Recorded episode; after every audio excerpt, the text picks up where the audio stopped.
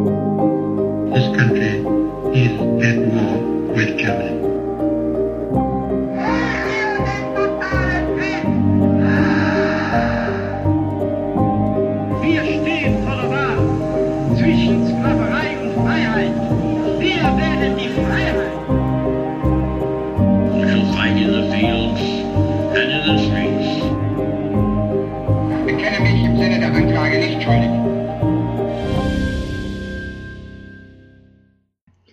Hallo zusammen und damit herzlich willkommen zu einer neuen Folge Wunder, Wissen, Weltkrieg. Mein Name ist Raffaela Höfner. In diesem Podcast spreche ich mit ehemaligen Soldaten, mit US-Veteranen, Überlebenden und Opfern des Zweiten Weltkriegs. Hört aus erster Hand die Erlebnisse, Schrecken und Wunder, die meine Gäste selbst erlebt haben. Hier geht es um den Tatort Zweiter Weltkrieg, ein Podcast gegen das Vergessen und für den Frieden.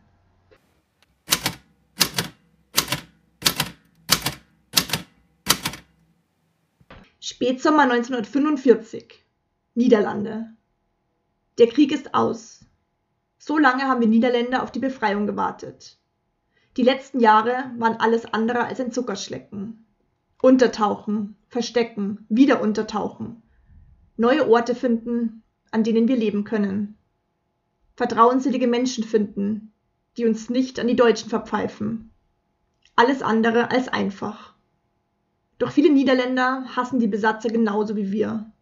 Sie wollen helfen, wo es nur geht. Die Bomben, die abgeschmissen wurden, haben Löcher in Städte und in ganze Familien gerissen. So viel Tod, so viel Verderben. Für was? Komm schon, Maja! Eine kleine Hand rüttelt mich aus den Gedanken. Und mein Blick fliegt vom Himmel nach unten und fängt einen kleinen Jungen ein, der neben mir geht.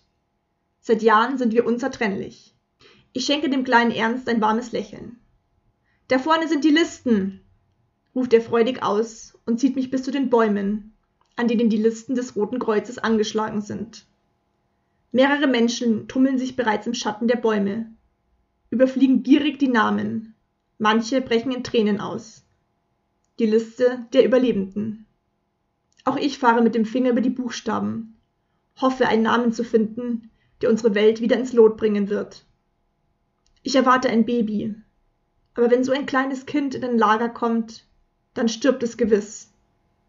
Das Gesicht erscheint deutlich vor meinem inneren Auge. Das Gesicht von Ernsts Mutter. Dann nehmen wir das Kind, höre ich meine eigene Mutter sagen. Das, das können wir nicht annehmen. Wir nehmen das Kind und damit Schluss.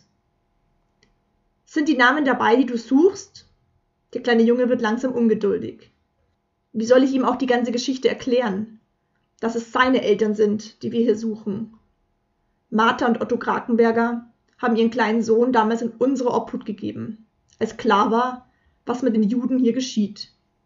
Eine schwere Entscheidung, doch sicherlich die richtige. Wenn wir sie nicht finden, dann bleibt Ernie eben bei uns, hat Mama gesagt. Doch irgendein Gefühl sagt mir, dass seine Eltern wiederkommen werden. Komm, sage ich zu dem Fünfjährigen. Wir holen Gemüse für heute Abend. Ernie tollt vor mir wie ein spielender Hund. Die Welt schweigt und er spricht mehr denn je. Endlich kann er sich hier draußen frei bewegen.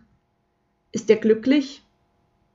Als wir in der Reihe anstehen, rennt eine Frau auf uns zu. Ich erkenne sie als Mia Pohlmann. Maja, Maja, Sie sind wieder da. Mias Wangen sind gerötet. Aufregung macht sich in ihrem Gesicht breit. Maja, seine Eltern. Sie deutet auf Ernie, der die Frau mit großen Augen anstarrt. Ernies Eltern sind da. Ohne noch eine Minute länger warten zu können, nehme ich Ernie bei der Hand. Zusammen rennen wir und rennen wir. Unsere Holzpantinen klappern nur so über den Boden.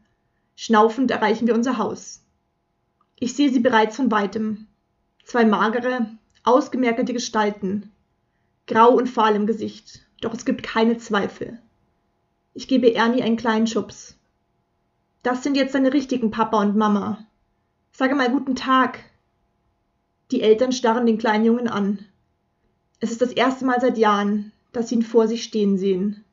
Tag, mein Herr, Tag, meine Frau, sagt Ernie auf Niederländisch. Er kann nicht fassen, wer diese Fremden vor ihm sind. Er kennt sie nicht, hat jegliche Erinnerung an sie verloren. Vor Rührung laufen uns die Tränen über die Wangen. Martha und Otto leben. Sie haben überlebt und sehen ihr Kind wieder. Wie oft muss sie diese Vorstellung vor dem Tod gerettet haben. In ihren Gesichtern sehe ich noch die Spuren des Lagers. Lass uns reingehen. Es gibt bestimmt viel zu erzählen, sage ich und nehme Ernie an der Hand. Er wird sein Leben lang Zeit haben, seine Eltern kennenzulernen. Sie haben die Entscheidung gefällt, ihn gehen zu lassen, damit er überleben kann. Dankbarkeit durchflutet mich. Manchmal ist das Leben schön. Jetzt zum Beispiel. In diesem Augenblick. Besser als jeder Traum. Eine Familie ist wieder zusammen. Wir leben und es herrscht Frieden.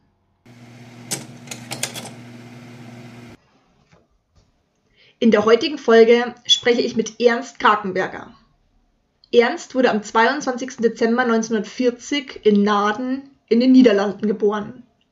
Sein Vater Otto Krakenberger arbeitet mit zwei jüdischen Partnern zusammen im Hopfenhandel in Nürnberg und muss das Geschäft nach der Arisierung 1938-39 jedoch aufgeben.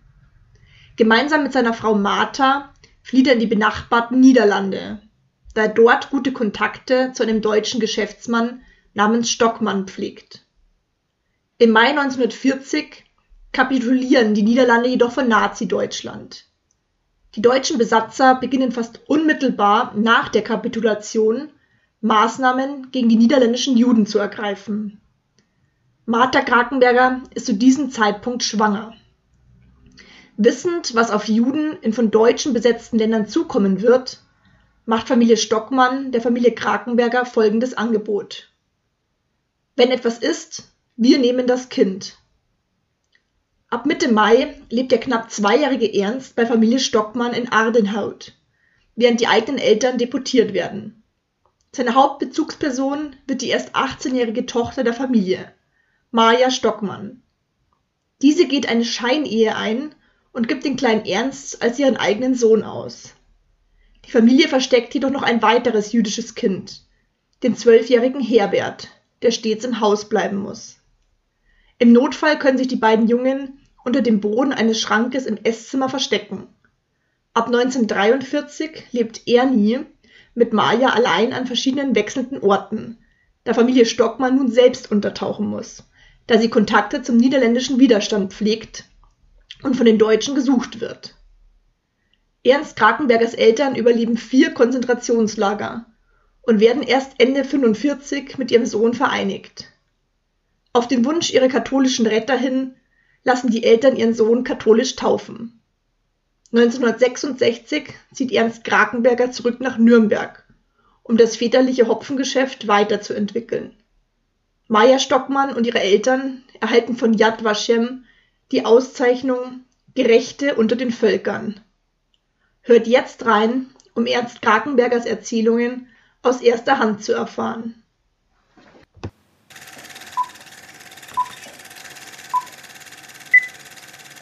Genau, zu Beginn äh, ist immer die erste Frage, ob Sie eine kurze Biografie von sich geben könnten, wo und wann Sie geboren wurden. Ja, kein Problem. Äh, ich bin geboren am 22. Dezember 1940 in Naarden in den Niederlanden. Das war bereits während der deutschen Besatzung. Meine Eltern, mein Vater hieß Otto Krakenberger, äh, geboren 1898. Meine Mutter Martha Krakenberger, eine geborene Kissinger, weit entfernt verwandt von Henry Kissinger der, der USA. Und die haben in 1933 geheiratet. Meine Mutter war schon damals die zweite, Hoch die zweite Heirat und haben in Nürnberg gewohnt. Mein Vater war Hopfenhändler. Zusammen mit zwei anderen jüdischen Familien, Hopf und Hesselberger, hatten sie einen Konzern gebildet, würde man in modern Deutsch sagen. Und behaupten, oder einer später hat es dann behauptet, dass sie die größten der Welt waren, was vielleicht nicht ganz wahr ist, aber okay, sie war also eine größere Firmengruppe, die nach außen drei Firmen waren und nach innen zusammengehört. Und das war eine recht erfolgreiche Angelegenheit und meine Eltern waren ja, wie man sagt, gehobene Bourgeoisie, damals üblich so in Nürnberg. Und in 1938, 9. November wohl bekannt, 8. 8. auf 9. November war es, äh, mhm. Reichskristallnacht, ja, äh, waren auch sie betroffen. Die Wohnung wurde einigermaßen äh, demoliert, äh, sind eigentlich noch persönlich relativ gut davon gekommen, weil mein Vater, wo er das her hatte, weiß ich nicht und ob er Mitglied war, weiß ich auch nicht. Er hatte einen Schein, worauf stand, dass er Mitglied vom Freikorps Oberland war. Und Freikorps Oberland hatte die angenehme Pflicht, München von den Sozialisten zu befreien. Mhm. Und da hatte er einen Schein, dass er drei oder fünf Monate Mitglied vom Freikorps Oberland war. Vielleicht hat das was, also die persönliche Angiftungen und Anfeindungen war etwas geholfen. Aber meine Mutter hat gesagt, dass es genügend kaputtes Kristall und Gläser waren und Leute vom Büro haben am nächsten Tag dann mitgeholfen, das wieder aufzuräumen. Und das war der Anlass, dass sie aus Deutschland weggezogen sind, ganz offiziell, also nicht geflüchtet, aber ganz offiziell ausgewandert, was viel Geld gekostet hat, aber es wäre dann besonders in den Niederlanden einfacher. Sie haben die Niederlande gekosen, äh, Gekose, ja, gut niederländisch, äh, gewählt, weil sie, mein Vater äh, gute Beziehungen hatte in den Niederlanden mit den Brauereien und auch mit einer Familie Stockmann, wo der Herr Stockmann war Prokurist bei, oder Unterdirektor oder Direktor, wie man es nennen will, bei einer damals deutsch-französisch-belgischen Bank, die hieß Albert de Bari in Amsterdam. Und daher kannten sie sich und auch weil sie dann aus, äh, stammten auch aus Deutschland, die Familie Stockmann, aus der Nähe von Hamburg und einer von beiden aus der Nähe von Biberach. Wie, wie einfach war es damals zu der Zeit, Deutschland zu verlassen? Er hat viel Geld gekostet, aber man hat irgendwann dann mit ein bisschen Hilfen und Nachhilfe hat man die äh, notwendigen Papiere bekommen. Aber äh, es hat, ja wie gesagt, äh, drei Monate gedauert, mhm. weil sie ja erst im Januar 39 dann aus Deutschland weg, äh, weg sind und zwar geflogen, erst, nach, erst in die Schweiz. Hat wahrscheinlich mein Onkel also ein Bruder von meinem Vater, das arrangiert und von dort in die Niederlande. Mhm. Wie viel Geld kann man sich da ungefähr vorstellen? Wie teuer äh, war das? Das kann ich nicht sagen, aber sie sind mit relativ wenig Geld und wenig Gepäck rausbekommen. Mhm. Aber nachdem das ja, sagen wir mal, schon etwas arrangiert war, hatte mein Vater sicher durch, sagen wir mal, äh, niedrigere Rechnungen an die Brauereien, hat er etwas Geld gesammelt gehabt mhm. in den Niederlanden, also da waren sie nicht ganz mittellos und die Firma hatte bestimmt auch Geld in der Schweiz mhm. von vorher an der Steuer vorbei. Ja, Aber ja okay, sie waren nicht mittellos in den Niederlanden, wurden auch von dieser Familie Stockmann bestimmt geholfen und mein Vater hat noch etwas im Hopfenhandel zu tun gehabt, bis sie dann in Mitte 42 Incommunicado in dem Sinne waren. Mhm. Konnten Sie Niederländisch sprechen oder mussten Sie sich das dann an, aneignen? Also ich sprach mit zwei überhaupt noch nicht. aber die Eltern, weil... Also die Eltern, als sie dann zurückkamen, äh, sie hatten natürlich die, diese zwei Jahre, dass sie in den Niederlanden, bevor sie in die Camps abgezogen wurden. Und das erste war ja Westerbork, Fürth in Westerbork, was sowieso auch in den Niederlanden ist. Hatten sie also schon Niederländisch Kenntnisse. Und äh, Nachdem sie dann zurückkamen und ich fast fünf Jahre alt war, haben sie mit mir so ungefähr Niederländisch gesprochen und untereinander Deutsch. Mhm. Und so ist es eigentlich auch die ganze Zeit geblieben. Mhm. Aber ich bin dann also niederländisch aufgewachsen bei dieser Familie Stockmann. Ja. Die waren zwar auch deutsch abstämmig, haben aber äh, Wissens, Wollens und Wissens äh, nur Niederländisch gesprochen. Mhm. Ja, die Niederlande wurde ja von, von Deutschland, ich glaube, ähm, Mitte Mai. 10. Mai, 5, äh, 10. Mai 1940. Genau, über, wurde sie überfallen. überfallen. Und zwar äh, mit Fallschirmjägern auf den verschiedensten Rhein und Maas und Waal und so gleichen Brücken. Und äh, die Niederländer haben sich ein bisschen verteidigt, besonders da in der, was wir die Veluwe nennen, bei Arnhem, da bei dieser Gegend. Aber in die Nacht vom, 4, äh, vom 4. auf 5. Mai wurde Bombard, äh, Rotterdam bombardiert und am 5. Mai haben sie dann kapituliert. Mhm. Wie hat sich das... Äh, 15. Mai, Entschuldigung. 5. Mai wurden wir fünf Jahre später ja, befreit. befreit. Wie hat sich das Leben in den Niederlanden verändert nach der Besatzung? Äh, kann ich nicht sagen, weil ich nicht weiß, wie es vorher war. Ich bin ja erst im Dezember ja. 40 geboren, aber meine Eltern wohnten eigentlich relativ frei und fröhlich da in Naarden bis sie dann in 42 äh, zusammen, also erst wurden sie in der Nähe von den Stockmanns in Aardenhout, Bentveld, Aardenhout. Aardenhout liegt zwischen Amsterdam, Haarlem und Zandvoort, zwischen Haarlem und Zandvoort. Und die sind dann nach Naarden gezogen, nachdem sie nicht mehr so nah an der, als Juden nicht mehr so nah an der Küste wohnen dürften. Naarden liegt ungefähr 20 Kilometer öst, ost-südöstlich von Amsterdam. Nähe von Hilversum, wenn Ihnen das was sagt. Also da gab es ein, ein Gesetz, das quasi. Nee, die von den deutschen Besatzungsmitgliedern äh, Verordnung, alle jüdischen Bewohner aus der Küstengegend mussten landeinwärts. Okay, gab es dann den Grund dafür? Oder, ähm, Ja, die hatten, erstens wurde wahrscheinlich die Küste schon befestigt gegen mögliche Invasionen, aber äh, sonst, ich habe nicht nachgefragt, wo sie weg sind, aber gut, ich bin dann in Naarden geboren worden, im Dezember 40 und in irgendwann in 42 mussten sie dann umziehen in die sogenannte Rivierenbuurt in Amsterdam. Das ist also in Amsterdam Süd, das ist bei der Maasstraat, Waalstraat, Lekstraat, Rheinstraat, in dieser Gegend. Und da waren sie dann bis Mitte, drei, äh, bis Mitte, ja, drei, äh, bis Anfang März 43 waren sie in der Gegend, bis sie dann nach äh, Fürth, erst nach Fürth und dann nach Westerburg abtransportiert wurden. Ich lese gerade in Ihren Unterlagen, dass Sie jetzt, ähm, dass, dass Sie es eilig hatten, auf die Welt zu kommen. Ja, ich war erst fünf Mo äh, sieben Monatskind, ich war zwei Wochen in der Brutkasten und trotzdem was draus geworden. genau zwei Monate zu früh auf die Ja, Welt gekommen. Sieben Monate Ja, habe ich Wahnsinn. ausgehalten innen drin. Ja. Ja. Und Ihre Mutter hat da, damals schon eben befürchtet, ähm, Ja, die hat schon äh, gut, dass, die Deutschen da waren. Das war ja nicht so lustig, wenn man jüdischer Abstammung ist. Und dann hat eine Session mit der Familie Stockmann mal drüber gesprochen, äh, was da passieren wird, wenn das jetzt gut geht und sie irgendeinen Nachkommen bekommt, was da ein Kind gibt, äh, hat keine Chance in der in den verschiedenen Camps zu überleben, hat diese Familie Stockmann damals, das muss äh, irgendwann in den äh, Anfang der 40er Jahre, Mitte der 40er Jahre gewesen sein, haben sie gesagt, okay, dann werden wir für ihn sorgen. Und so war es dann auch. unglaublich. So, ein, so ein Angebot ist Ja. selten, glaube ich. Und dann in Mitte 42 war es soweit, dann hat meine Eltern, meine Mutter gefragt, ob sie noch zu ihrem damaligen Angebot stehen. Haben die gesagt, ja, selbstverständlich. Ohne lang nachzudenken, ohne die Familie zu fragen, hat die Frau Stockmann, die Annemarie Stockmann, oder wie ich sie nannte, Mama Stockmann, hat dann gesagt, wir nehmen ihn. Mhm. Wie alt war die damals? Die war, die war etwas älter als meine Mutter. Also meine Mutter war ja in, in 1940 quasi 39, 38, 39, Jahr, 39 Jahre alt. Und die Frau Stockmann war wahrscheinlich so 42, 43. Die, ja, kann ich sagen, die ist nicht, gerade nicht 90 Jahre alt geworden. Und wann ist sie gestorben?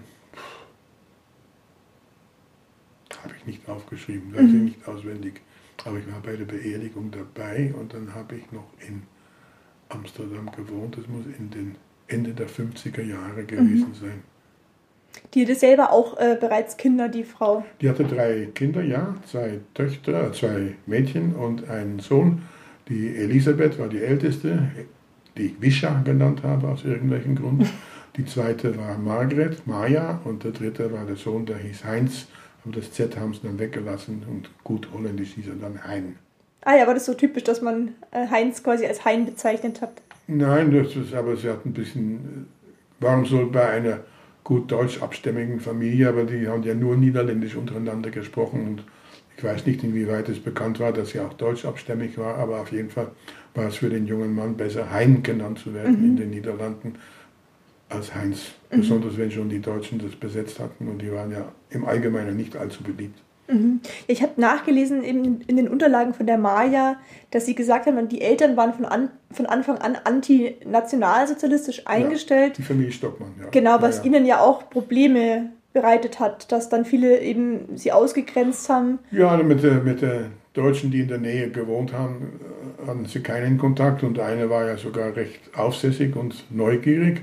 Aber äh, nein, sie hatten keinen Kontakt, es war ein Anti-Nazi. Das Dienstmädchen, was sie hatten, das war zu, zu vertrauen, hat, hat sie dann aber irgendwann heimgeschickt.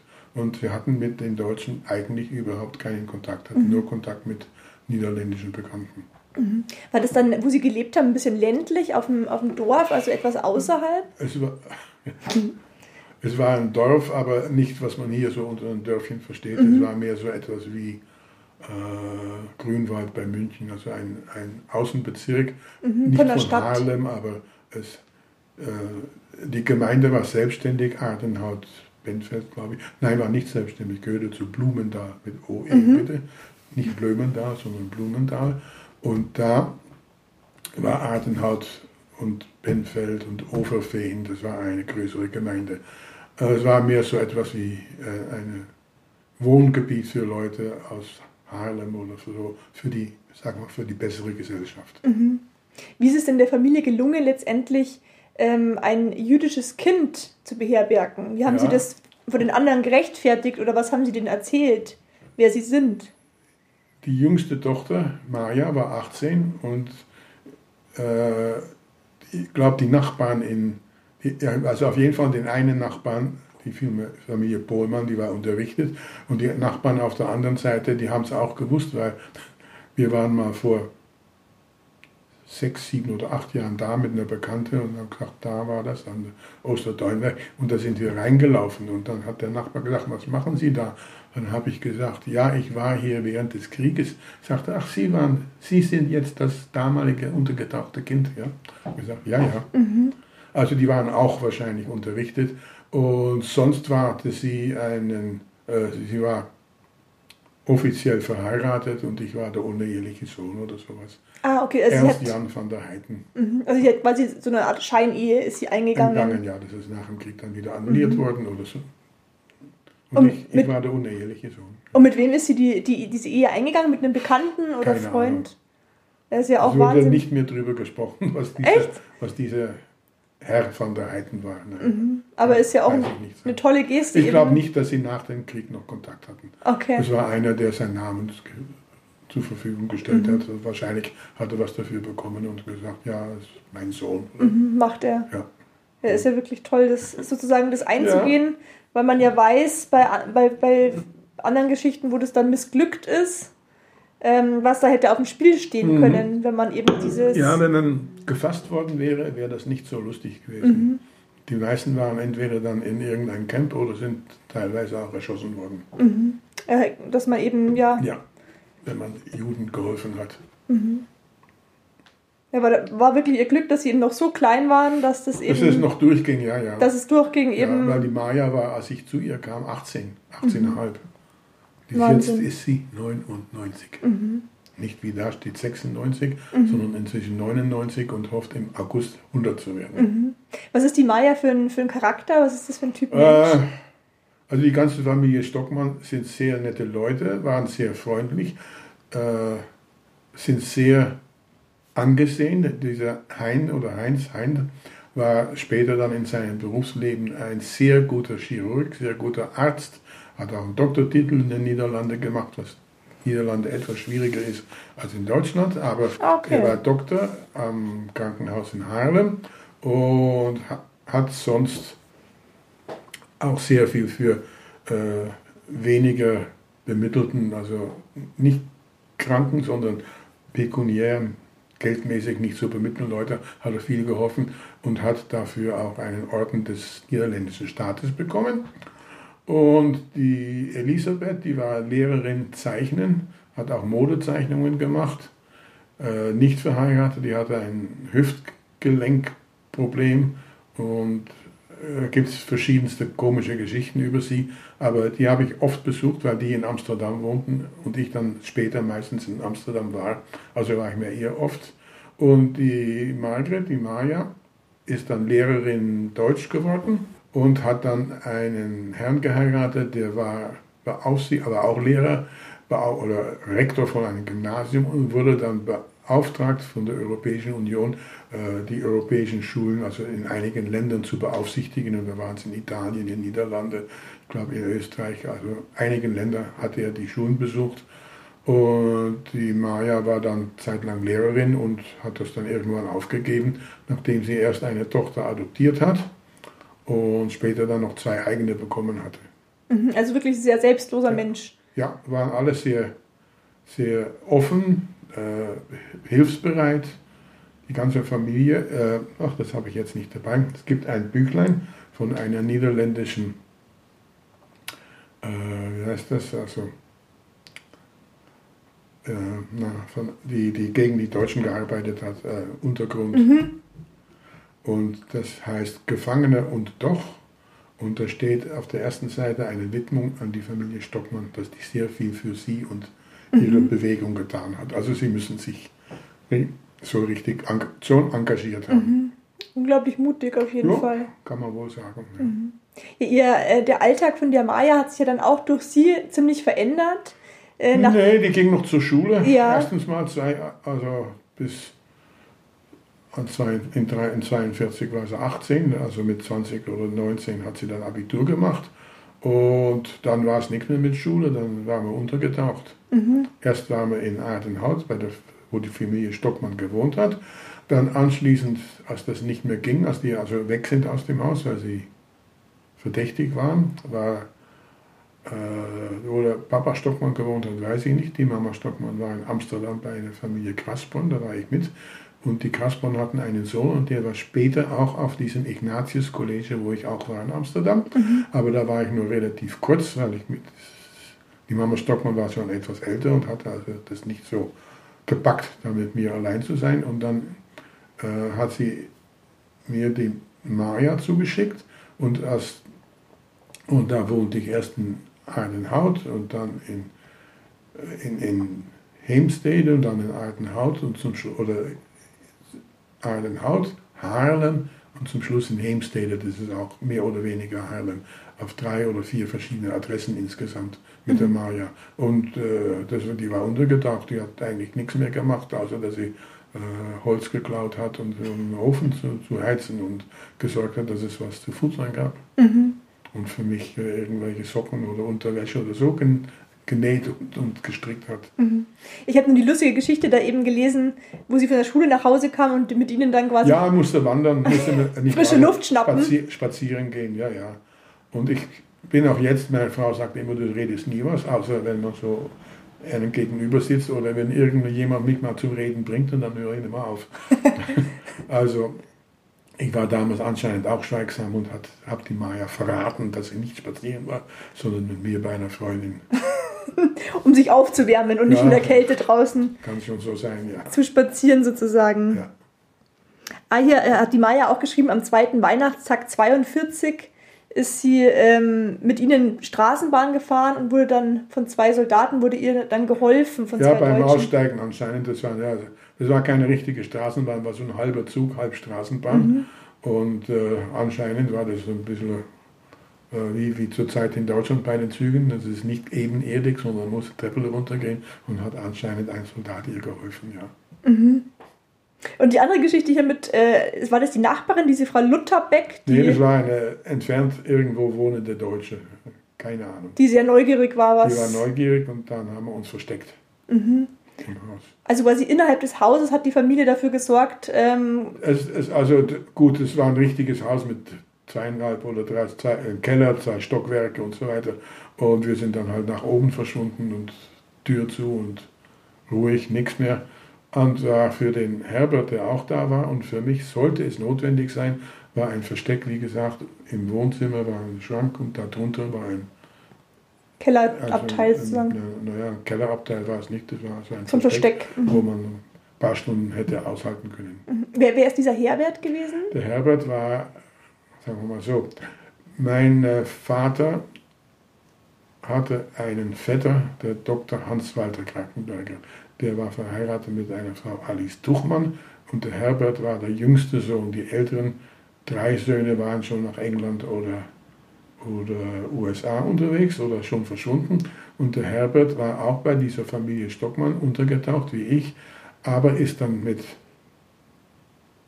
14 oder 16 Jahre, äh, als seine Eltern aus Westerbork Richtung Osten abtransportiert wurden, ist er zu denen gegangen und war dann auch mit in Bergen-Belsen und war auch mit in Biberach, weil meine Eltern und die, dieser Hans-Walter Krankenberger, Vetter von meinem Vater, die waren zusammen in den drei Camps.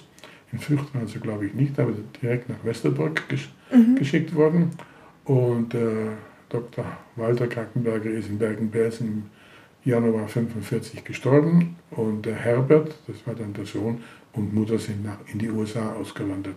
Aber der Herbert war, also ich war zwei, als ich zu denen kam, oder nicht ganz zwei, und er war zwölf oder 14, als er zu denen kam.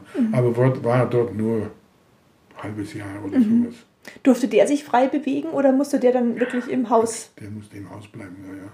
Ich konnte wenigstens im Garten spielen und so weiter.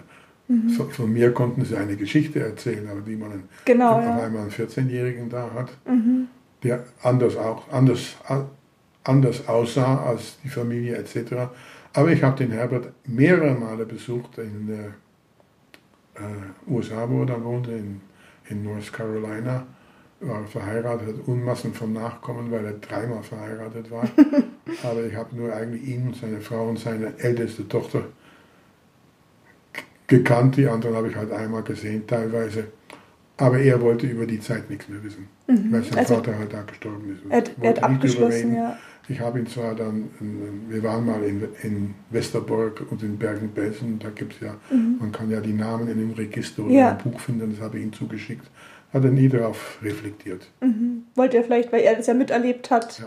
Äh, Als die Maya gestorben ist, das habe ich ihm mitgeteilt, da hat er geschrieben, dass, äh, nicht die Maya, die Familie Stockmann, als die gestorben sind oder als meine Eltern gestorben sind, das habe ich ihm logischerweise mitgeteilt, aber äh, von der Zeit im Camp wollte er nichts wissen und auch keine Unterlagen haben. Vielleicht hatte er welche, weiß ich nicht. Und man hat mir meine, ich hätte die Frau, seine Mutter, die Frau Alice Duchmann, die Tante Alice, irgendwann mal in den USA besuchen können während meiner Reisen, aber meine Eltern haben nie erzählt, dass die irgendwo in New York noch lebt. Ich habe gar nicht gewusst, dass die existiert. Okay. Ähm, eine andere lustige Gesch Geschichte hier, wo sie ähm, hinterm Gartenzaun Passanten zugerufen haben. Ja, alte Hure. Ja, Overhur, oder wie spricht man das Hure, ja. auf, auf Niederländisch aus? Aber weiß man nicht, wo sie das aufgeschnappt haben. Vielleicht irgendwo gehört. Da war wahrscheinlich dreieinhalb oder Ja. drei, bis, drei bis vier Jahre alt. Also. Ach, das hört man so irgendwie irgendwo. Das ist so ganz, ganz typisch. Heute hören die Kinder auch irgendwie Sachen und sagen dann irgendwas. Ja. Ja, was ich jetzt äh, sehr emotional fand, als ähm, ihre, ja, Meine Eltern wieder zurückkamen. Ja. nee, als ihre, zuerst noch, als dieser Fotograf bei ihnen war zu Hause und da Fotos gemacht wurden. Ja, äh, kann ich Ihnen zeigen, die Fotos. Das ist der Brief von der Maya. Also das ist die Geschichte. Familie Stockmann mit Vater Stockmann. Mutter Stockmann sitzt auch irgendwo. Vater Stockmann, Heinz Stockmann, Margret Stockmann und ich selber. Wahrscheinlich hat die Mutter das Foto gemacht. Das ist Vater Stockmann. Das bin ich. Mit, mit ihrer Mama aber, Das oder? meine Mutter, ja. Und das sind drei Fotos, die nach äh, Westerbork geschickt wurden. Wie, wie ist es denn der ihrer ähm, auf, also dieser Familie gelungen, diese Fotos an ihre Eltern zu bringen? Ja, die haben, das ist Mama Stockmann mit mir. Aber die Fotos, die äh, haben, sie kannten irgendjemand, der wieder einen SS-Offizier kannte, der nach äh, Bergen-Belsen Transporte begleitet. Und denen haben sie die Fotos mitgegeben und der muss die, oder haben ein Brot gebacken und die Fotos da rein mit dem Auftrag, dass der Familie oder Herr und Frau Krakenberger, wahrscheinlich Barack so und so viel oder was weiß ich, zu überreichen. Das hat er ganz brav getan. Die haben sich bestimmt da mega Die haben sich gefreut. gefreut, ja, dass sie die bekommen haben. Aber das wusste man, dass, dass ihre Eltern von den Niederlanden nach Bergen-Belsen Ja. gekommen sind. Also das Ja, ja. war bekannt. Man konnte von Bergen-Belsen auch so, so vorgefertigte Postkarten schicken, dass es einem Okay. Mhm. gut geht und, und dergleichen. Ja. Wie toll alles ist wahrscheinlich. Natürlich nichts. So fast, ja. Ja, nicht über ehrliche Zustände, sonst wäre es Nee. wahrscheinlich nicht rausgegangen. Nee. Das wie beim Herrn Nawalny. Da weiß man auch nicht, was mit ihm passiert ist. Mhm. Das bin ich wieder. Blumen gießen. Ja, das war ja wenigstens toll, dass sie sich frei bewegen In durften. der Badewanne, ja, alles, Ähm. alles hinten im Garten. Ja, Und das ist, wo ich den Tee, die Teeblätter rüberbringe zur Familie Pohlmann. ah, die, Von die nochmal ausgekocht von wurden, den oder? Mhm. Nachbarn, die, das, die die dann weiterverwendet haben. Da haben es die ganze Familie zusammen. Früher hat man nicht so viel fotografiert wie jetzt. Ja klar, jetzt hat man ja das Digitale, kann man Fotos Ja. machen, noch und nöcher. Ja, Damals das war das Maya. seltener. Ist 18 Jahre alt. Mhm. Das war das Haus in, in Adenhout. wo ich auf dem, hinten im Garten gespielt habe. Ah, das mit Maya auf dem Fahrrad, im Schnee. Das ist wieder die Familie Stockmann, das größere Aufnahme. Das bin ich. Bin ich nochmals.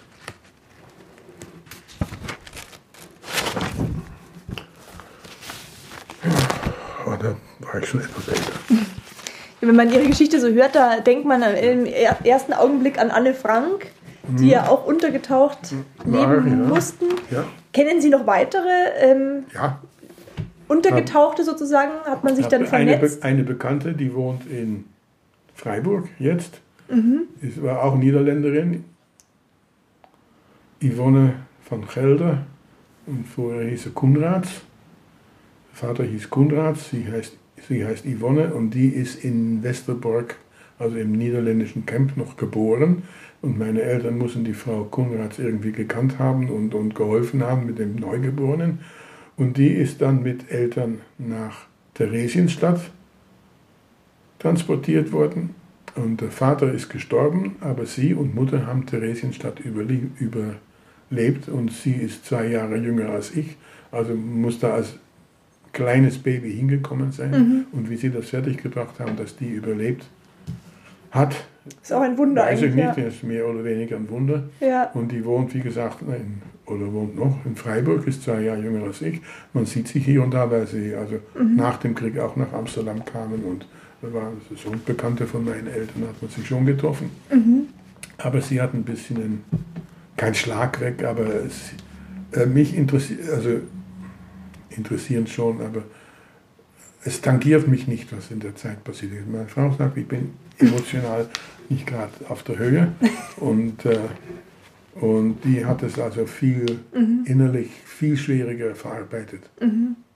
ja, da ist ja jeder, jeder Auch, Mensch dass einfach ihr anders. Vater, Ja. auch ihr Vater gestorben ist dort. Und Mutter hat dann nochmals geheiratet, hieß dann Van Gelder, wohnt eine Zeit lang in der Nähe von Bonn und die Yvonne wohnt jetzt in Freiburg. In Freiburg. Ja. Ich habe auch hier eben gelesen, dass Sie einen, einen schweren Unfall hatten als kleines Kind, als dieses Man Bücherregal, sagt, man sagt ja. ja, Bücherregal umgefallen ist. Und äh, da war es wieder interessant, weil ähm, ja ein Arzt herbeigeholt wurde, weil dieses äh, Ja, der Hausarzt äh, wusste Bescheid wahrscheinlich, aber die zwei Spezialisten wussten nicht so genau Bescheid und haben auch nicht gefragt. aber die haben Gott sei Dank keine Rechnungen geschickt sozusagen. Dass, Anscheinend ist das alles gegangen. Ja. ja, Das hat meine Mutter eigentlich herausgefunden, erst lange nach dem Krieg, als, sie in Amsterdam, als wir in Amsterdam wohnten, weil äh, sie äh, etwas Astrologie gemacht hat. Und da hat sie mit einer Bekannten, man braucht immer zwei, dass die sich unterhalten und sich selbst etwas befeuern in die Angelegenheit, hat sie festgestellt, dass in der Zeit, wo ich so zwei Jahre oder anderthalb Jahre alt war, sehr Unfall, äh, wie nennt man das, also Unfall angezogen haben, Unfälle. Und dann hat sie mal die Mama Stockmann gefragt, ob eigentlich in der Zeit ich einen Unfall hatte. Die hat sie dumm angeschaut Ausrufezeichen, und gesagt, wieso sie das weiß und äh, wieso sie das weiß. Und dann hat sie es natürlich schon gesagt gehabt, dass ein Unfall war. Und dann hat sie es erzählt, ja, wir wollten Ihnen das nicht erzählen, es ist alles gut abgelaufen. Aber er war, zwar, er war bewusstlos und der Doktor war da und Spezialisten waren da. Und wir sind froh, dass er durchgekommen ist. unglaublich, das ist Ja. wieder diese Magie gell, des Ja, Unsichtbaren. Die Astrologie hat sie das irgendwie herausgefunden, dass ich da sehr unfallgefährdet, richtig gesagt, unfallgefährdet war. Und dass eventuell auch was passiert ist. Ich weiß es nicht, ich habe mich nie für Astrologie interessiert. Ich weiß nur, dass ich ein Steinbock bin und kein Schütze. Gott sei Dank. Verstandesmensch, vier Füße auf dem Boden. Ja, das stimmt. Kein, Und nicht kein, die äh, Feueremotion. kein, kein Feuerzeichen. Kein Feuerzeichen, ja. Wie ging es denn weiter mit dem äh, Sohn der Familie?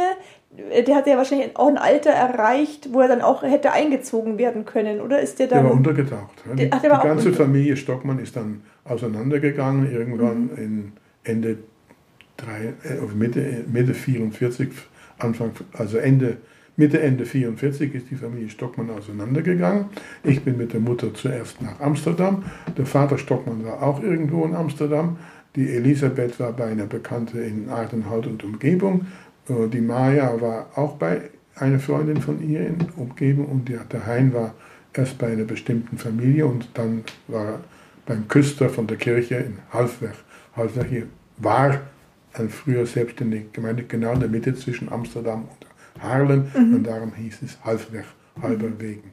Hatte er da Angst, dass er eingezogen wird oder waren die gesucht? Äh, sie waren gesucht, äh, weil sie deutsch abstämmig waren. Hätte der Hein hätte äh, Dings werden müssen. Also Zur Wehrmacht Wehrmann, wahrscheinlich, ja. Zur Wehrmacht eingezogen und der Vater Stockmann war beim Volkssturm schon, aber das hat er ja dann, als er untergetaucht ist, von sich aus weggeschmissen. Gewehr weg, Uniform weg, alles war verschwunden. Und die Elisabeth, die hatte ein Doktorsattest und die Maja und ich waren halt auch unter, untergetaucht. Ähm, ja. sie, sie waren wahrscheinlich zu klein, um das mitzubekommen mit dem D-Day, der Invasion der Alliierten, die ja immer näher gerückt sind. Aber haben Sie aus Erzählungen. Ich, ich habe nichts davon mitbekommen. Ja. Nein. Ich kann mich nur, also erinnern, kann ich mich nur an sehr wenig. Ich war ja viereinhalb, Ja. befrei- viereinhalb als wir befreit wurden. Und ich kann mich erinnern, dass wir irgendwo noch in Adenhout spazieren waren. In, das ist ein bisschen hügelige Gegend von Adenhout. Und dass wir uns dann versteckt haben, weil irgendwo eine Gruppe deutsche Soldaten rumlief. Dann kann ich mich erinnern von dem letzten Versteck in Heemstede, dass ich da auf der Auffahrt so ein Dreirad hatte und dass die einen Hund hatten und dergleichen. Und dann kann ich mich noch an der Befreiung erinnern, als die Kanadier da rumgefahren sind mit ihren Jeeps. Von Bom- Bombardierungen oder sowas ist war Ihre nichts da, nee. verschont geblieben. war, also Rotterdam wurde von den Deutschen bombardiert und die Kämpfe, die waren ja in den, die, die richtigen, die schwereren Kämpfe waren alle im, im südlichen, östlichen Teil der Niederlande. Äh, Die D-Day äh, war im Juni, 46, äh, Juni 44 und das sind die, die, Nieder die Alliierten sind zwar weiter nach Süden, nach Norden vorgedrungen, haben aber nur die Provinz Seeland und ein Teil von, von Nord, Nord, Nordbrabant und Limburg befreien können, weil die äh, Luftlandungen in Arnhem, die sind ja misslungen. Und dadurch hatten wir im nördlichen, mittleren und nördlichen Teil der Niederlande diesen sogenannten Hungerwinter von 44 auf 45 und wurden erst im Mai 45 richtig befreit. Ja, dieser Hungerwinter, das war ja auch so ein, so ein ganz eiskalter Winter. Das war ein kalter Winter und anscheinend hat die ganze nördliche niederländische Bevölkerung gehungert, weil es gab ja nichts mehr. war ja abgesperrt sozusagen. War abgesperrt, wurde nichts gemacht. Äh, Arbeit wurde ja mehr oder weniger verboten. Ich weiß es nicht. Ja, eine Szene war auch ähm, hier geschildert, als ähm, Flieger über die Niederlande geflogen sind und äh, Ja, Essen haben- abgeworfen haben haben. Essen und, und Brot und, und Kuchen und was weiß ich, alles abgeworfen, ja. Kann ich mich nicht erinnern. Aber es sind vielleicht erzählt worden, ja, dass Ja. eben äh, so kalt war und die, wie sie schon vorhin gesagt hat, dass die Maya auch immer Sachen klauen ja, die musste. musste zum, Holz klauen für den Ofen und dergleichen, ja. ja, weil ähm, man hatte ja damals auch diese Ausgangssperre, da war es ja wahrscheinlich auch. Auch von 8 bis, von acht bis 4 war, glaube ich, Ausgangssperre. Ja. 8 Uhr abends bis 4 Uhr früh. Da muss man ja jedes Mal wieder neuen Mut fassen, dass man Ja, man nachts rausgeht, ja, ja. rausgeht, dass man nicht, nicht, gesehen wird. genau und dass man Ja. erfolgreich auch Ein paar wiederkommt, Pfähle mitbringt, ja. dass man da was verheizen ja. Kann. kann. Ja. Ja, genau, weil, weil, es so eiskalt war, konnte man sich ja nicht waschen, gab keine Seife mehr, wenn nur Gab- mit gab, Eiswasser. gab überhaupt nichts mehr. weil Man hat ja Kohl, also nicht rote Rüben, sondern äh, Tulpenzwiebel und, und äh, Zuckerrüben und dergleichen Mhm. gegessen, alles was essbar war. Aber anscheinend ging es uns, Maja und mir, da relativ gut. Der Elisabeth ging es auch gut, den Hein ging es anscheinend schlechter. Da gab es weniger, der war eine Familie, die halt noch weniger hatte. Ich habe gelesen, er hatte sich sogar den äh, gesunden Blinddarm entfernen Ja, lassen. anscheinend, ja. Wahnsinn, ja. Hm. ja. Was man alles versucht hatte, gell, dass man Ja, eben irgendwo unterkommt. genau irgendwo unterkommt oder am Leben bleibt letztendlich.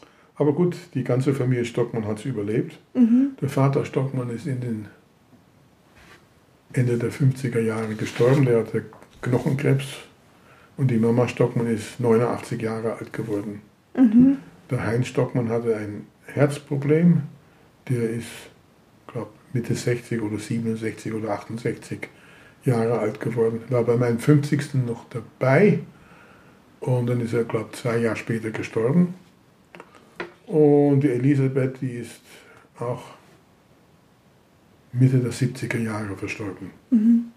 Die war etwas älter als die Maya. Die war also, sagen wir mal, 1920, ge ja, 1920 geboren.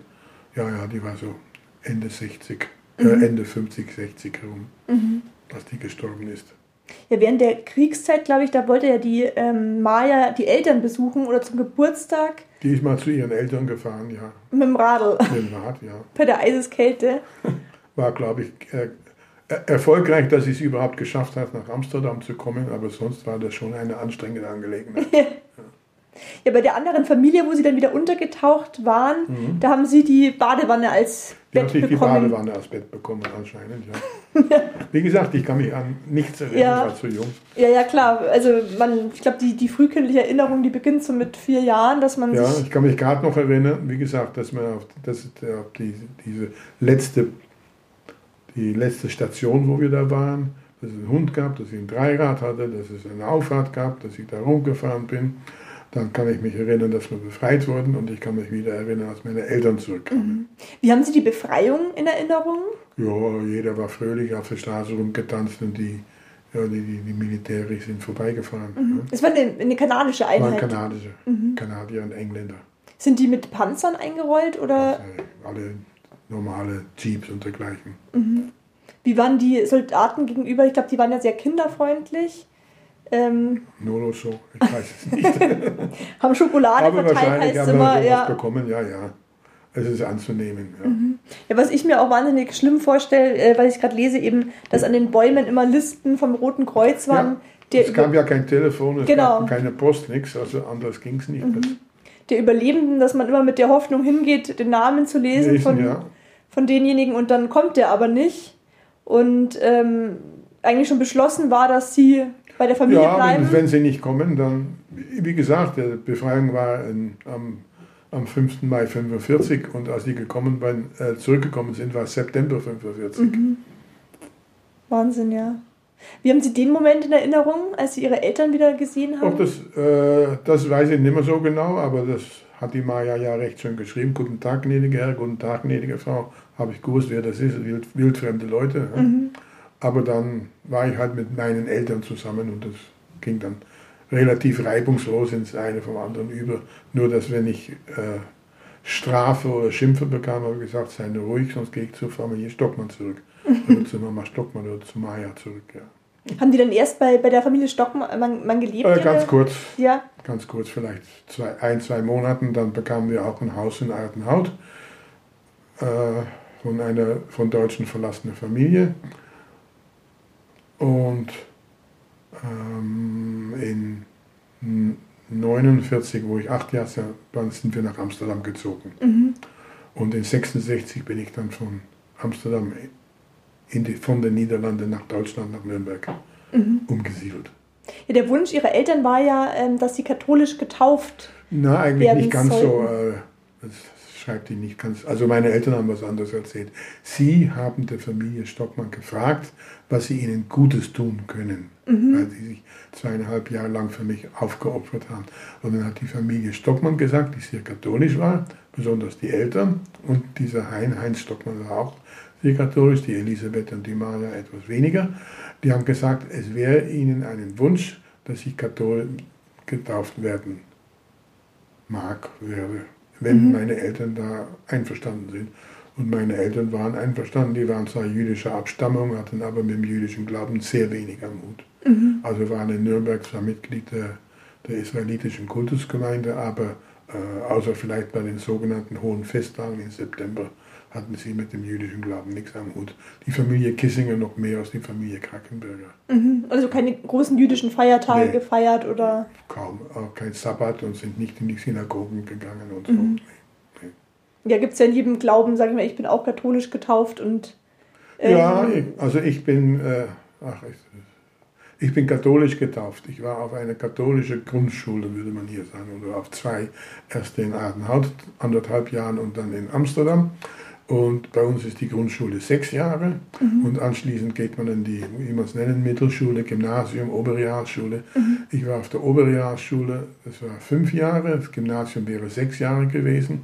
Also wenn man Gymnasium gemacht hat und nie sitzen geblieben ist, war man zwölf Jahre lang auf der Schule. Und ich war also mit fünf Jahren äh, elf Jahre auf der Schule. Und ich bin durch einen falschen Geburtsschein, der ausgestellt war auf meine Geburt nicht am 22. Dezember 1940, aber 22. Februar 1940 war ich fast ein Jahr älter Mhm. und bin mit fünf Jahren in die Schule gekommen, bin dort mit Nachhilfeunterricht etc. und weil, obwohl ich dann auch noch faul war anscheinend, nie sitzen geblieben und habe mit 16 Abitur gemacht. Mhm. Glaubt in Deutschland kein Mensch, aber es war nur elf Jahre Schule. Mhm. Ja, mit fünf Jahren waren wir drauf war ich mit 16 von der Schule fertig, bin dann zu einer Handelshochschule gegangen, noch zwei Jahre. Und wie da steht, dann war ich in Spanien zwei Jahre, äh, halbes Jahr, sechs Monate und bin ein bisschen in Brauereien und Hopfenhandelsgebieten gearbeitet, bis ich dann in 65 richtig ins Hopfengeschäft eingestiegen bin. Mhm. Aber ich bin also dann katholisch getauft worden, war auf einer katholischen Grundschule und nachdem alle meine Freunde von dieser katholischen Grundschule entweder aufs Nikolaus Lyceum gingen, Lyceum war etwas, was weder Oberrealschule noch Gymnasium war, hatte man zwei Jahre lang Zeit, sich äh, zu entscheiden, was man dann wollte. Mhm. Hatte Latein, aber kein Griechisch und dann hat einer meiner Freunde sich auch für äh, Dingske, für, für Oberrealschule entschieden, der ist auch nicht sitzen geblieben, ist, aber hat sein Abitur gemacht mit 17, der war in, im Mai geboren, also rechtzeitig. Und äh, da war er schon 18, ne? kann auch sein. Und meine anderen Freunde waren alle auf diesem Ignatius-College. Und dann bin ich halt auch zu den Jesuiten gegangen, was eine der besseren Schulen in den Niederlanden war. Und es war, nicht, war kein Internat, man ist also also nachmittags oder mittags, nachmittags nach Hause gekommen und war abends zu Hause und am nächsten Früh ist man wieder in die Schule gegangen.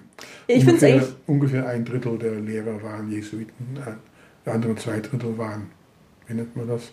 Laien. Ja, ich finde es eigentlich toll, weil in Deutschland ist man ja nach der vierten Klasse wird man ja Muss man ja auf. schon entscheiden. Genau, und ich finde eigentlich sechs Jahre finde ich Mhm. fast schöner, weil Ja. manche Kinder brauchen einfach ein bisschen länger zur Entwicklung und dann nach der sechsten Klasse das erst aufzusplitten, finde ich gar nicht so schlecht. Dass man einfach ein bisschen mehr Ja, Zeit die, die es hat. damals noch nicht wussten, die waren dann noch zwei Jahre lang auch im Lyzeum. Ah, okay. Ja, genau. Und ähm, zu der Sprache, Sie haben ja mit der Familie Niederländisch gesprochen. Ich habe zu Hause Niederländisch gesprochen, ja. Und woher können Sie dann ähm, so Na ja. perfekt Deutsch, weil Sie dann mit Ihren Eltern wieder Deutsch. Gut, man hat, nachdem die untereinander Deutsch sprachen und bei mir auch vielleicht so ein halbes Kauderwelsch zwischendurch mal. Und wir waren oft in Deutschland in Ferien und in den Niederlanden, weil kein Mensch Niederländisch oder Holländisch kann, lernt man viele Sprachen. In der dritten Klasse von der Volksschule, vierten Klasse von der Volksschule kam Französisch, war damals die erste Fremdsprache, sehr vornehm noch. Können Sie das auch noch, Französisch? Ja, ja. Und dann in der in, auf dem Ignatius College, also in, auf der Oberrealschule, kam dann in der ersten Klasse äh, Französisch, äh, Englisch dazu und in der zweiten oder in der dritten Klasse Deutsch dazu. Also wirklich Also wir haben Niederländisch, Deutsch, äh, Niederländisch, Französisch, Englisch und Deutsch Mhm. gehabt. Und die armen Kinderlein auf dem Gymnasium hatten noch Latein und Griechisch dazu. Mhm, Wahnsinn, ja. Mhm. ja ich, da muss ich die Niederländer echt bewundern, weil die können ja fast alle eigentlich Deutsch. Gell? Das können ist- alle Deutsch, können ja. jetzt alle Englisch. Englisch Das Französisch ist nicht mehr so in, aber äh, damals hat man die vier Sprachen gelernt, die drei Fremdsprachen und die Niederländisch. Und nachdem ich die Fremdsprachen ja während meines beruflichen Lebens ja immer verwendet habe, sowohl Niederländisch als auch Deutsch und also auch Englisch und auf der, Ignat, äh, auf der Handelshochschule habe ich noch Spanisch gelernt, also auch Spanisch, ich war ein halbes Jahr in Barcelona für das etwas zu, dass es etwas flüssiger wird, sagen wir so, und dass man die Leute auch versteht, wenn sie mit einem reden. Ja, aber trotzdem Wahnsinn. So viele Also habe ich also Niederländisch, also wie, was ich am besten spreche, ist Deutsch wahrscheinlich inzwischen. Niederländisch fehlen mir die richtigen Worte, weil mein Niederländisch aus dem Jahr 1960 stammt oder Mhm. Ah, okay. 1950. Dann Englisch, dann Französisch, dann Spanisch. Und wenn man Französisch und Spanisch kann, ist Portugiesisch nicht mehr allzu Und schwierig. Italienisch geht eigentlich Und auch. Italienisch geht auch. Also Ja. ich konnte mich mit einem, wenn es über Hopfen oder Brauerei ging oder äh, Zeitungen anschauen, wenigstens einigermaßen sowohl Portugiesisch als auch Italienisch Wahnsinn. Ja. lesen oder auch Ja. etwas verstehen. Haben Sie mit Ihren Eltern später über die Zeit, die Sie erlebt haben, gesprochen oder wollten die auch Äh, damit wir haben nicht drüber gesprochen. einmal bei einer Wanderung hat meine Mutter meiner Frau, die hat also anscheinend auf den richtigen Knopf gedrückt, äh, Stunden, eine oder zwei Stunden lang über die Zeit von 42 bis 45 erzählt. Aber meine Frau hatte auch kein Aufnahmegerät dabei, das gab es damals noch nicht. Und äh, ja, das gab es schon, das war so ein Kasten. Ja, Ja, genau. Und äh, hat natürlich das, vieles wieder vergessen, aber sie hat Sie haben nicht, mit mir nicht drüber geredet. Sie haben natürlich mit Besuch, der mal kam, äh, darüber geredet, die auch im Lager waren oder mit der Tante Grete Weil. Sagt Ihnen vielleicht was, Frau Grete Weil ist eine jüdische Schriftstellerin. Sie hat mehrere Bücher geschrieben, wohnte in München. Können Sie im Internet nachschauen. Wie ist der Nachname noch? Grete Weil, Grete Weil, okay. geborene Disbecker. Meine Großmutter, ihre Mutter Disbecker war eine geborene Goldschmidt und meine Großmutter war ihre Schwester auch eine geborene Goldschmidt.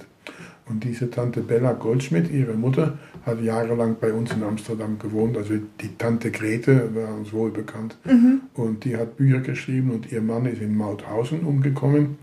Und das hat sie nie verwunden, weil sie bisschen daran schuldig waren, obwohl man, man, kann ja nichts daran ändern. Äh, sie hatten, der na, Edgar hieß er, wollte nach Hause kommen, wohnte in Amsterdam in der Beethovenstraat, die so zu 60 Prozent jüdisch war damals, so Mitte, äh, Anfang 40.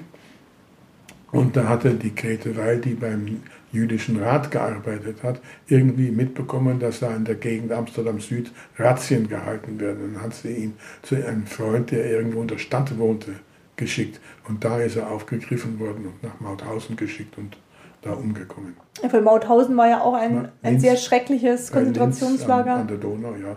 Mit dieser Treppe und den Steinen. Ja, da kennt man ja einige Filme drüber. Ich war selber noch nicht vor Ort. Ich, war auch bisher. ja. Sie, Sie waren schon mal in Mauthausen, ja. gell? Ich Aber war, ich war viel, ich war in, habe ich das eigentlich dazu geschrieben? Irgendwo, also wir haben natürlich besucht, äh, ja, irgendwo steht ich glaube, ich hätte es auch irgendwo notiert gehabt, in verschiedenen, auch in ja, ja, Auschwitz, besuchte Mauthausen. Konzentrationslager. Also erstens, Fürth waren wir noch nicht, aber da gehen wir das nächste Mal hin, wenn wir mal wieder nach Amsterdam fahren. Habe ich eigentlich ganz vergessen. Ist in der Nähe von Hertogenbosch. Wenn Okay. Ihnen das was sagt, im südlichen Teil der Niederlande. Westerbork ist im Nordosten, in in der Provinz Drenthe. Äh, gegenüber liegt Kloppenburg. Also da, wenn man von Niederlande Richtung Bremen fährt. Ja, Und Westerbork liegt etwas weiter südlich. südlich in Drenthe. Dann Bergen-Belsen ist bekannt, das ist nördlich von Hannover auf der Heide. Und äh, wo sie dann waren, in Biberach kennen wir auch, ja. Gut, in Nürnberg geht man das erste Mal nach, Dachau und nach Flossenburg. Das ist ja, liegt dann ein bisschen oben an der tschechischen Grenze. Dann war ich in Mauthausen. Auf einer meiner Brauereibesuchreisen hatte ich einen halben Tag nichts zu tun, bin ich nach Mauthausen gefahren. Und in Theresienstadt waren wir bei, in Prag bei einem Kongress der untergetauchten Kinder, also auf Englisch Hidden Children. Und da sind wir, haben wir den Ausflug nach Theresienstadt noch mitgemacht, aber dann sind wir abgereist, weil es haben uns nicht gefallen lassen, dass immer gesagt wird, wieso sind Sie nach Deutschland, wieso haben Sie wieder eine Deutsche geheiratet, bla bla. Und Ui, also abgehakt nicht abgeschlossen auf jeden Fall. abgehakt und äh, in Majdanek und in, in Majdanek war ich einmal, weil das in der Nähe von Lublin liegt, wo es Hopfenanbau gibt. Ah, okay, dann hat sich Und in das. Auschwitz, wir waren auch einmal in, unten in, ja, die Stadt? Krakau. Mhm. Und dann ist Auschwitz nicht so weit. Das war ein Tagesausflug, aber da kommt man auch nicht sehr fröhlich wieder. Was haben Sie gefühlt, vor allem ähm, als Sie in Bergen-Belsen waren, wo Sie wussten, Ihre Eltern waren dort inhaftiert? Es ist nicht viel zu viel, weil nichts mehr da ist. Das ganze Camp, bis auf eine Baracke und ein kleines Museum, was sie gemacht Okay. haben, ist von den Engländern abgebrannt worden wegen Seuchengefahr. Ah ja. Aber habe ich eigentlich, wie gesagt, bin emotional nicht so anfällig. Nicht so anfällig. Okay. Vielleicht ein Selbstschutz, gut für Sie. Anscheinend ja. ähm, also, ist es Ihre Art, ja. eben das damit Ja. umzugehen, dass das eben nicht so an Sie rankommt? Ja. Auch meine Eltern haben mich äh, a-emotional oder anti-emotional erzogen. Ich war ja 16, als ich vom Ignatius College kam. Dann war ich auf diese Handelshochschule, wo man eigentlich nur am, am Wochenende nach Hause kam. Das war wie bei der amerikanischen Universität. Man wohnte auf dem Campus, wie das so schön heißt in der modernen Zeit. Dann war ich äh, ein halbes Jahr in Barcelona und dann war ich äh, in Nürnberg und in England und in Weilheim, nicht allzu weit entfernt von hier, in der Brauerei beim Bräuwastel. Der existiert inzwischen nicht mehr. Habe ich ein halbes Jahr oder fünf Monate gearbeitet. Dann habe ich in Frankreich in der Brauerei gearbeitet, in Brest. Dann habe ich in, in England, in Slowenien und in Deutschland beim Hopfenanbau etwas mitgearbeitet. Ja, und in 66, dann wohnten wir in Amsterdam. Und in 66 bin ich dann nach Nürnberg und meine Eltern sind nach Lugano. Ah ja. Ja. Und es äh, gab's die Autobahn, äh, wie heißt das? Feuchtwangen, Ulm, Bodensee, Bregenz gab es noch nicht, also war das auch immer eine längere Eine Weltreise, ja. Fahrerei, ja. Na, das nicht ganz, aber war eine längere Fahrerei und ich habe meine Eltern geliebt, es, auf meine Art, aber so ein inniges Verhältnis, was weiß ich, gab es eigentlich wenig. Ja. Und anscheinend haben auch meine Eltern das etwas gedämpft, obwohl sie immer sehr gern waren, dass ich da besucht habe und so weiter. Das war nichts. Eigentlich war es ein ganz normales Verhältnis, aber nicht so schnuckiputzi hier und schnuckiputzi dort. Ja. Ja, das war, glaube ich, damals relativ typisch, gell, dass man. ja, gut, meine Frau ist da ganz anders, aber ich bin halt so. Ist Ihre Frau Nürnbergerin, oder? Äh, ja, die stammt aus Nürnberg. Ja. Meine erste Frau stammte aus Berlin.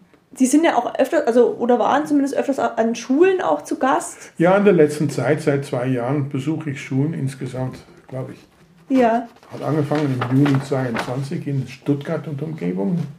Und dann war ich mal in Bad Mergentheim, dann war ich in Forchheim und in 23 war ich jetzt zweimal in, äh, am Rheinland und einmal auch in, wieder in Stuttgart und Umgebung. Was, was würden Sie denn der jungen, der neuen Generation mit Ihren Erfahrungen mit auf den Weg geben? Was ist Ihnen wichtig mit Ihrer Geschichte weiterzugeben oder zu den jungen Menschen zu vermitteln? Am Ende meines, meine, meine, ich mache immer etwas über meine Geschichte, dann lese ich die Geschichte von der Maya vor und bevor sie dann eingeschlafen sind, erzähle ich immer noch, was dann äh, in der letzten Zeit passiert ist. Da Stolpersteine verlegt wurde, besonders für die Familie Kissinger. Da sind, ich glaube, sieben oder acht, acht sind umgekommen während der Zeit. Von den Krankenbergers nur zwei direkte Verwandte. Und dann habe ich eigentlich den Jungen immer gesagt, sie sollen keine Schuldgefühle haben, sie sollen aber ein bisschen Verantwortung haben, was jetzt zurzeit passiert. Sie sollen, äh, sie sollen, wie nennt man es, äh, Antisemitismus entgegenstehen. Das ist schwierig, weil bei einer Schule waren es 70 Prozent äh, muslimischer Herkunft, so, so zu sehen. Ja, man, man sieht sie ja. Aber alle waren sehr freundlich, alle waren sehr nett, alle haben gesagt ja. Und die Schulleiterinnen sagen auch immer, dass die ihre Schüler also nicht antisemitisch, antisemitische Äußerungen und dergleichen machen und vielleicht also auch aus vielleicht etwas besseren Familien stammen. Und äh, zum Schluss sagen wir ja, äh, es ist die junge Generation, die für, dafür dann sorgen muss, dass das so bleibt und dass man sich nicht äh, AfD-Gedanken und dergleichen zu eigen macht und dass man sich dagegen wehren soll. Und dann, früher würde man sagen, wehre den Anfäng, Anfängen, aber hier steht also der Eli Wiesel mit Never again, nie wieder. Und äh, es gibt immer Fragen, die sind alle, wie nennt man es, sind recht. Äh, die erste Frage dauert immer, bis einer kommt. Und wenn dann einer oder eine der Lehrerinnen was gefragt hat, dann sprudelt es so. Sind immer so, Viertelstunde, 20 Minuten, viele Fragen. Und die sind immer aufmerksam. Was bewegt die? Welche Fragen kommen immer oder? Ähm, Die meisten kommen über mein, äh, wie das war mit meinen Eltern. Und was ich jetzt so habe, ob wir angefeindet werden, muss ich sagen, wir sind überhaupt noch nie angefeindet worden. Wobei bis auf den, die näheren Bekannten und die nähere Umgebung gar nicht weiß, dass ich jüdischer Abstammung bin. Ich trage kein Käppi, ich gehe nicht in die Synagoge. Ein oder zweimal im Jahr besuchen wir den Hamburger von der Synagoge, von der jüdischen Gemeinde in Nürnberg, wir hin und sagen Hallo und sind bei irgendwelchen Empfängern dabei. Und äh, wir haben zwei, eine Stiftung oder zwei Stiftungen und dann auch privat spenden wir was und das geht zum größeren Teil an jüdischen Organisationen, aber das ist halt nicht so öffentlich. Ja. Wir versuchen mit der Stadt Nürnberg ein Altersheim zu modernisieren oder umzubauen, aber das geht schlecht. Mit der Stadt soll man nichts zu tun haben. Das, was ein Privatmann innerhalb zwei Jahre tut, das braucht die Stadt 20 Jahre dazu. ja, so ungefähr. Das fürchterlich. Ich selber war noch äh, nur einmal in Nürnberg tatsächlich. Da bin ich mit meinem Papa da auf diesen ähm, Platz gefahren, wo Hitler eben äh, seine Aufmärsche hatte und Reden Ah gehalten ja, hat. Am sogenannten Reichsparteitagsgelände. Genau, aber da war ich erst äh, zwölf. Ja, Da ging es los mit meinem Interesse für die Zeit, nachdem ich Anne Franks Tagebuch gelesen habe. ja, ja. Und da waren wir tatsächlich auf dem Reitturnier und da hatten wir auch Zeit am Nachmittag und dann sind wir da ja, hingefahren. ja, da- Ähm, hatten, haben die noch regelmäßig Kontakt zu Maya? ja. Nee, also da muss ich ein anderes Album nehmen. Wie- wie wie geht's ich war? Ich war bei verschiedenen Geburtstagen da, wir telefonieren zwei bis drei, also alle zwei, drei, alle zwei, drei Monate. Ich habe auch Kontakt zu den anderen Kindern. Die Maya hat ja drei, ein Mhm. adoptiertes und zwei eigene und die haben auch schon inzwischen alle wieder ein und zwei, zwei, also zwei, zwei, also die Adoptierte hat eins und die zwei anderen haben je zwei. Und der Heinz Stockmann als Gutkatholik hatte sechs Kinder, eine ist früh gestorben.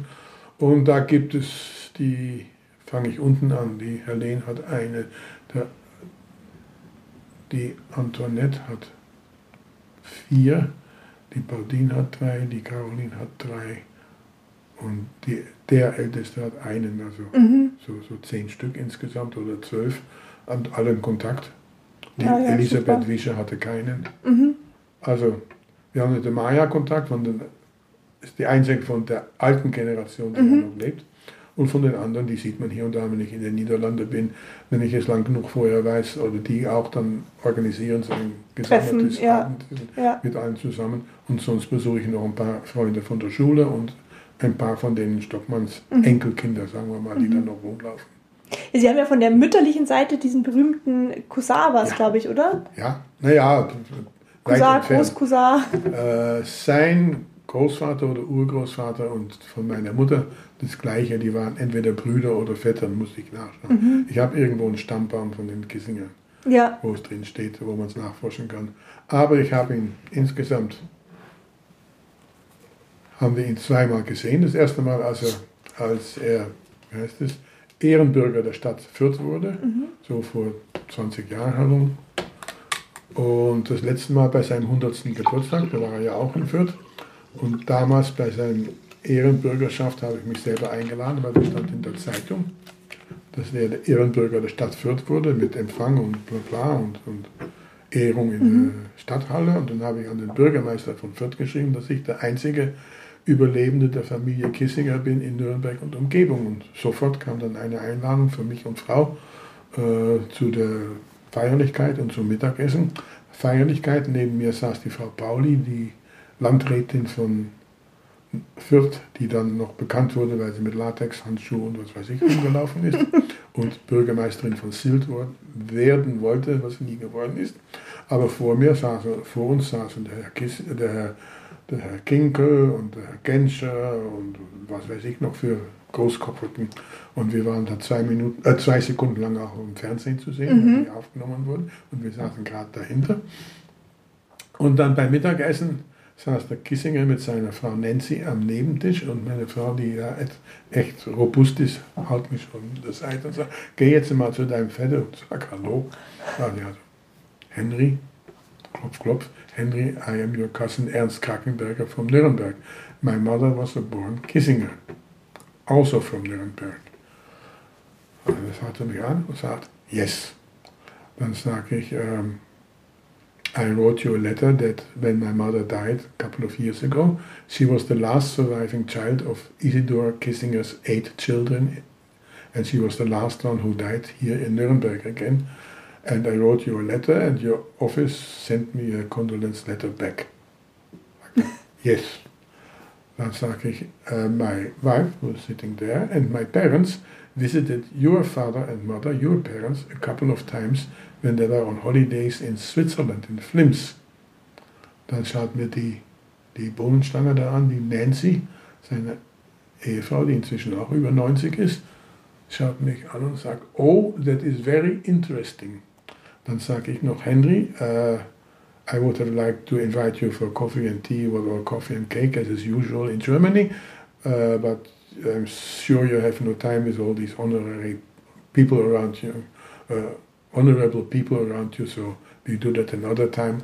But congratulations with your honorary citizenship of Fürth. Schaut er mich an und sagt, thank you. Und das war die, die Konversation mit meinem entfernten Vetter Henry Kissinger. Hat nicht mehr gesagt. Nein. Unglaublich. Er will mit seiner Familie im Allgemeinen nichts zu tun haben, weil er immer Angst hat, dass die was von ihm haben wollen. Ach so. Und bei seinem 100. Geburtstag, da waren wir auch anwesend, aber da waren zu viele von denen Großkopf um ihn herum und er war schon also sichtlich geschwächt, was mhm. äh, körperlich betrifft. Kopf war noch gut, aber körperlich mhm. Und ich habe mich mehr mit seiner, seiner Nichte, er hat einen Bruder und die hatte eine Tochter und die war auch bei einer Kissinger Zusammenkunft, die wir mal organisiert haben in Bad Kissingen für die Kissinger Familie. Da waren 65 Personen aus acht verschiedenen Ländern. Wahnsinn, ja. Und da war diese Dana Kissinger auch dabei. Und diese Dana hält alle zwei Jahre eine kleine Rede. Da gibt es in Nürnberg, in Fürth, einen Louis Kissinger Preis, der hat der Vater von Henry gestiftet. Und als ähm, für wenn eine Lehrer oder Lehrerin sich sehr für die jüdische christliche Zusammenarbeit an Schulen und dergleichen äh, was getan hat. Und das ist alle zwei Jahre, dass dieser Preis in ein paar tausend Euro verteilt wird. Und da hält diese Dana Kissinger hält er immer eine kurze Ansprache. Und mhm. ich bin auch meistens dabei. Das sehen wir jedes Jahr, alle zwei Jahre sehen wir uns und bei der 100. Geburtstag war sie auch dabei. Mhm. Und da gab es ein Foto in der Bunte, wenn Sie die Bunte nicht lesen, haben Sie das nicht gesehen oder beim Friseur anschauen, von der Dana Kissinger und ich und, der, und noch einer von den, äh, irgendjemand, der da noch herumstand, dabei. Also wir standen in der Bunte. Mhm. Dana Kissinger und ich. Witzig, ja. ja. Ich habe ein bisschen seinen Lebenslauf gelesen und habe gesehen, dass er bei der 84. Infanterieeinheit war. Mhm. Und da war auch einer der Zeitzeugen, die äh, ich interviewt habe, ja, den ja. ich für mein Buch verwenden durfte. Mhm. Weil der hatte das Konzentrationslager in Ahlem mit befreit und da war mhm. Henry Kissinger auch dabei. Auch dabei, ja. genau.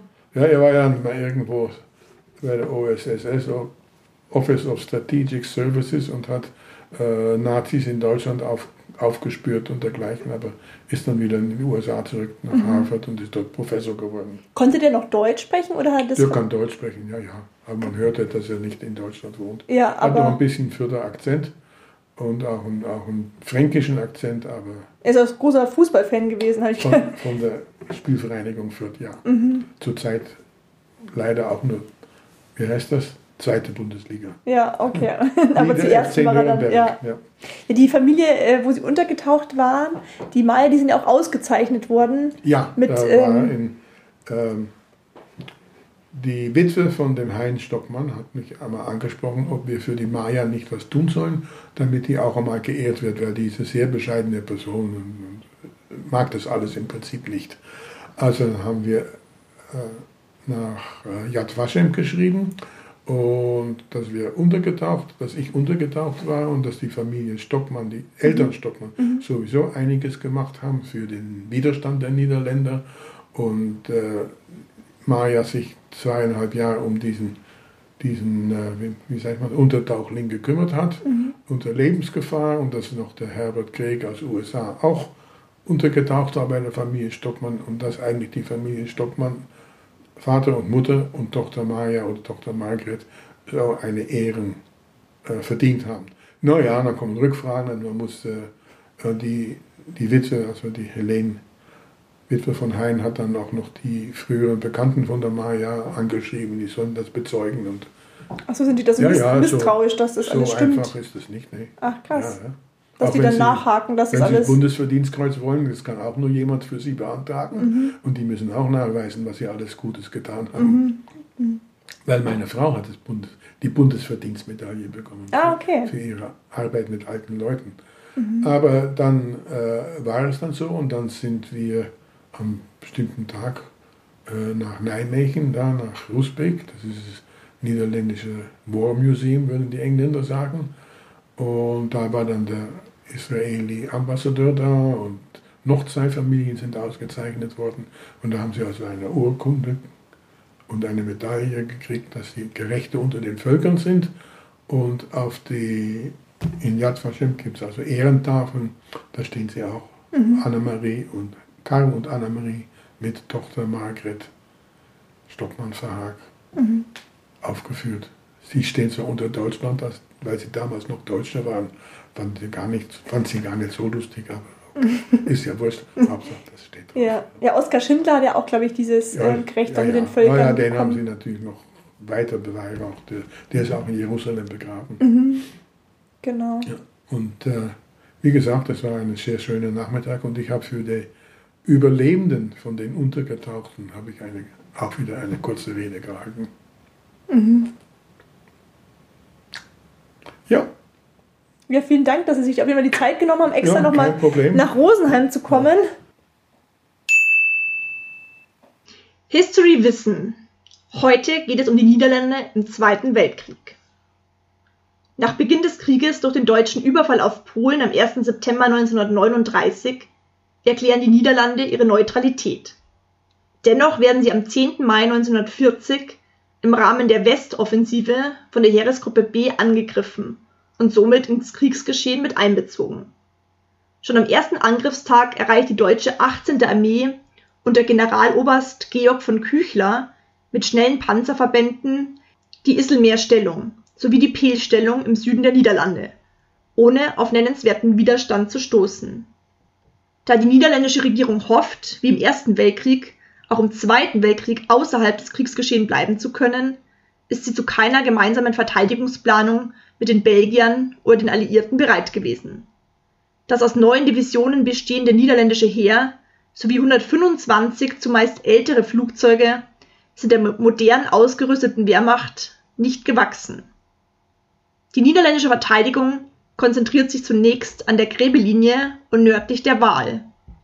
Im weiteren Verlauf der Kämpfe zieht sich die niederländische Armee nicht nach Süden in Richtung anmarschierender alliierter Truppen zurück, sondern in die Festung Holland.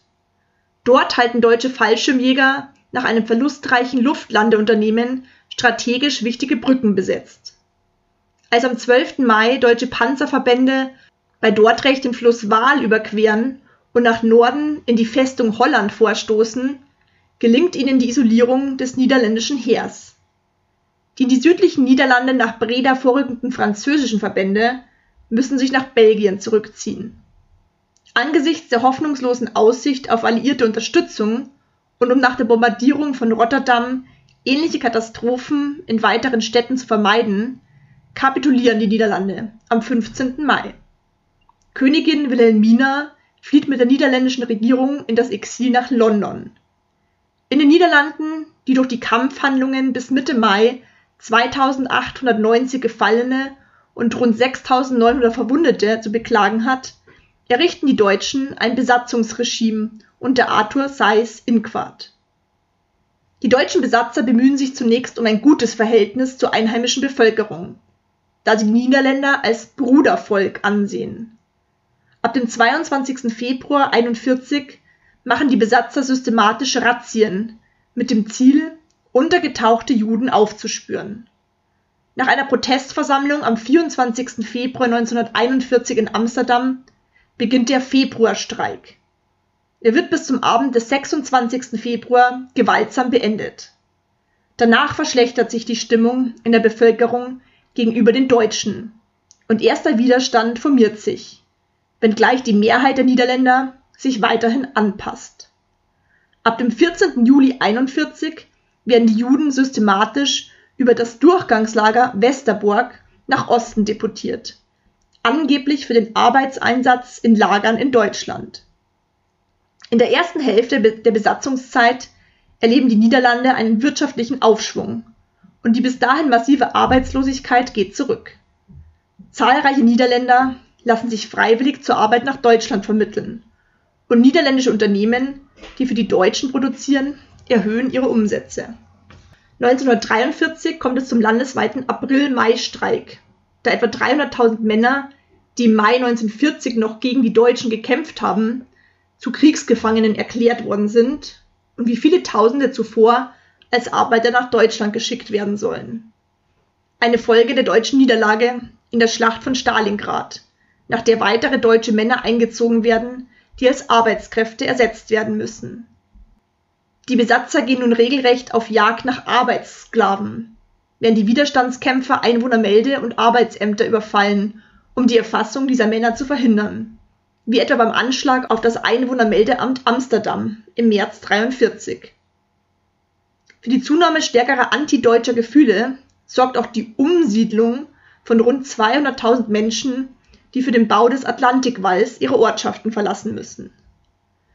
Am 10. und 11. November 1944, zu einem Zeitpunkt, an dem der Süden der Niederlande schon befreit ist und die Front nur wenige Kilometer von Rotterdam entfernt ist, führen die Deutschen die größte Razzia während der Besatzungszeit durch, die Aktion Rosenstock. Dabei werden rund 52.000 Männer zwischen 17 und 40 Jahren aus Rotterdam und Schiedam gefangen genommen, indem 8000 deutsche Soldaten alle Brücken und Plätze in den beiden Städten besetzen. Die Telefonleitungen werden unterbrochen und die Straßenbahnen stehen still.